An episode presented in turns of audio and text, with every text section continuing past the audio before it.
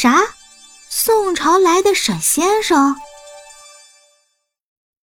第六十八章。好的，反正我都听你们的安排，毕竟我的技术不如你们。快点回家吧，我都感觉好久都没有好好的睡过一觉了。杨小兵略带疲惫的说道。好，那你先在车上眯一会儿，我把音乐打开，等到家之后我再叫你起来。沈雪峰摸了摸杨小兵的头，温柔的说道。说完，沈雪峰便打开车内自带的音乐播放了起来。随着音乐声的缓缓放出，沈雪峰整个人也慢慢的放松了。侧头瞥了一眼身旁的杨小兵，他已经睡着了。或许是这两天太累了吧，感觉杨小兵变得很嗜睡。沈雪峰默默的在心里想着，想着要不今天回家就给杨小兵补一补，炖点鸡汤什么的。一边开车，沈雪峰一边想着，等会儿去超市买点什么食材呢？嗯，除了一只鸡的话，还要买一些葱、姜、蒜以及一些新鲜蔬菜吧。家里的水果也不多了。想着想着，不知不觉车已经开到了家门口。沈雪峰熟练的用钥匙打开车库的遥控门，把车开了进去。看着杨小兵略显憔悴的睡颜，沈雪峰着实有一些不忍心把他叫醒。于是沈雪峰又等了五分钟左右，然后才准备把音乐声音先调小一点，再关掉。不然的话，突然消失的音乐声可能会让杨小兵惊醒。沈雪峰把音乐关掉后，轻轻地拍了拍杨小兵的手臂，用自己的手捏了捏杨小兵的手，轻声说道：“小兵，快醒醒，我们到家了，下车吧。”我们去床上睡觉。嗯，好。杨小兵迷迷糊糊的回答道，然后打开了车门。刚下车的时候还有点踉跄呢，幸亏沈雪峰先他一步下车，扶住了他。哎呦，我的小祖宗，你能不能清醒了再好好下车呀？还好我拉住了你，不然你摔在地上，我可怎么向你爸妈交代呀？沈雪峰开了个玩笑。这个玩笑正好让杨小兵清醒了不少，于是他便笑着说：“ 还不是因为你，你难道不知道把我抱起来吗？这样我就能多睡一会儿了。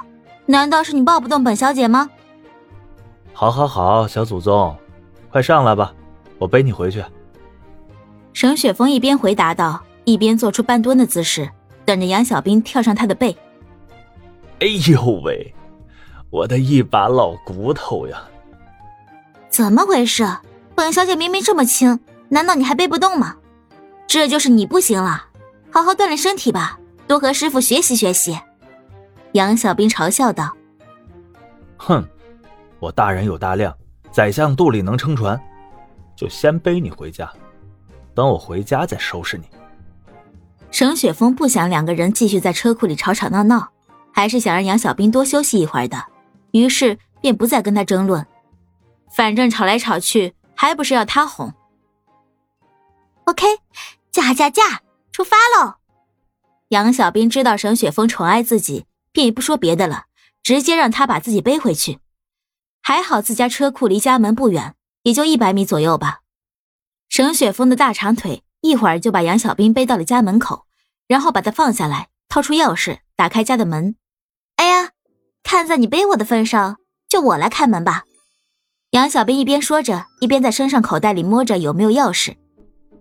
算了，还不如我自己来呢。有你找的这个功夫啊，我已经进门了。沈雪峰看着东摸西摸的杨小兵，无奈的说道：“切，看来你上辈子注定是个劳碌命吧？那我就不找了。”哼。沈雪峰也懒得再说，拿出钥匙开了门，就把杨小兵一把拽了进去，然后关上门。一气呵成，干净利索。啊，终于到家了！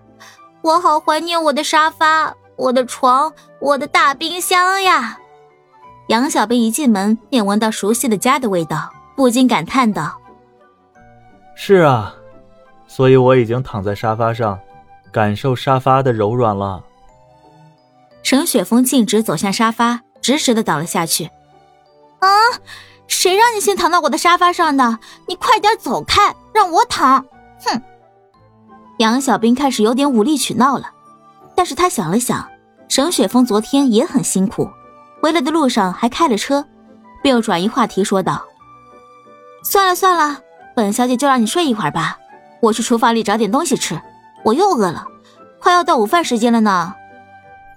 嗯，我知道，你让我休息半个小时吧。等一下，我去超市买点新鲜的食材给你做饭吃。半个小时之后喊我就行，行不行？你先自己乖乖玩会儿啊。沈雪峰疲倦的说道。好，杨小兵轻轻的回答道，然后杨小兵便走进厨房，打开了冰箱门，内心不禁感叹：啊，还是我们家的冰箱最让我开心啊，里面什么好吃的都有。一边感叹，一边拿出了上次还没有吃完的巧克力蛋糕。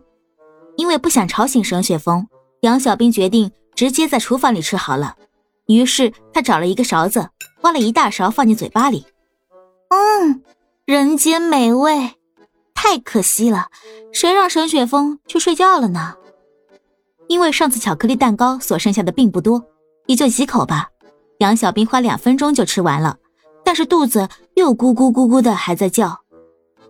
啊，好饿呀！杨小兵自言自语的说道。于是他又打开了冰箱的门，想着自己能不能先做点什么好吃的垫垫肚子。可他忘了上次剩下的一些蔬菜和热狗也已经做了早餐。杨小兵无奈的看着冰箱，叹了一口气，心里想着：“哎，怎么这么快就没东西吃了呀？距离半个小时还有二十五分钟呢，我还能干嘛呢？等会儿把沈雪峰叫醒以后，我要一起和他去超市买很多很多好吃的小零食，把冰箱都塞满。”这样想着，杨小兵的口水就流了下来。他自己也不知道，没办法，冰箱里也没有什么东西能吃的了。杨小兵便蹑手蹑脚的离开厨房，向客厅走去。但是他又很小声，不能吵醒沈雪峰。此时此刻，杨小兵真的很像一个小偷。然后他悄悄的穿过客厅，准备回自己的房间休息一下。本集播讲完了，喜欢就订阅分享哦。